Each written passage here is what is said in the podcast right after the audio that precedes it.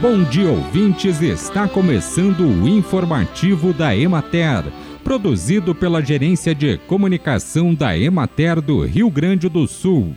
A apresentação é de Matheus de Oliveira, na técnica José Cabral. Na região administrativa da Emater de Porto Alegre, os bananais das encostas do litoral norte se beneficiam do aumento de temperatura.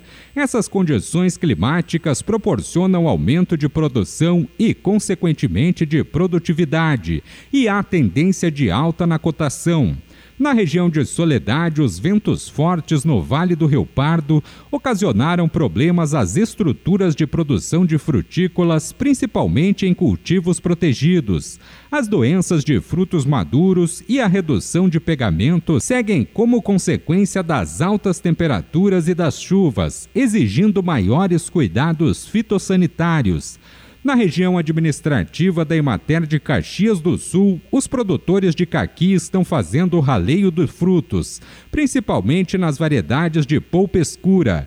Seguem os relatos e a preocupação por parte de alguns produtores em relação à maior incidência de antracnose em alguns pomares, sendo necessário a aplicação de fungicidas com menor intervalo de tempo. Ocorre também a queda de frutos, notadamente da cultivar fuiu, que é a mais sensível a condições climáticas adversas, por ser uma fruta sem sementes. Em pomares onde o raleio foi concluído, está sendo feita a adubação nitrogenada em cobertura quando necessário.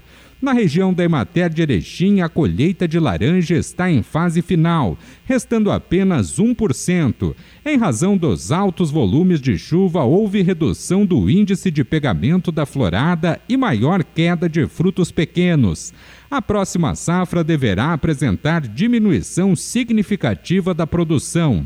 Bem, e por hoje é isso, nós vamos ficando por aqui. Mas amanhã tem mais informativo da Emater.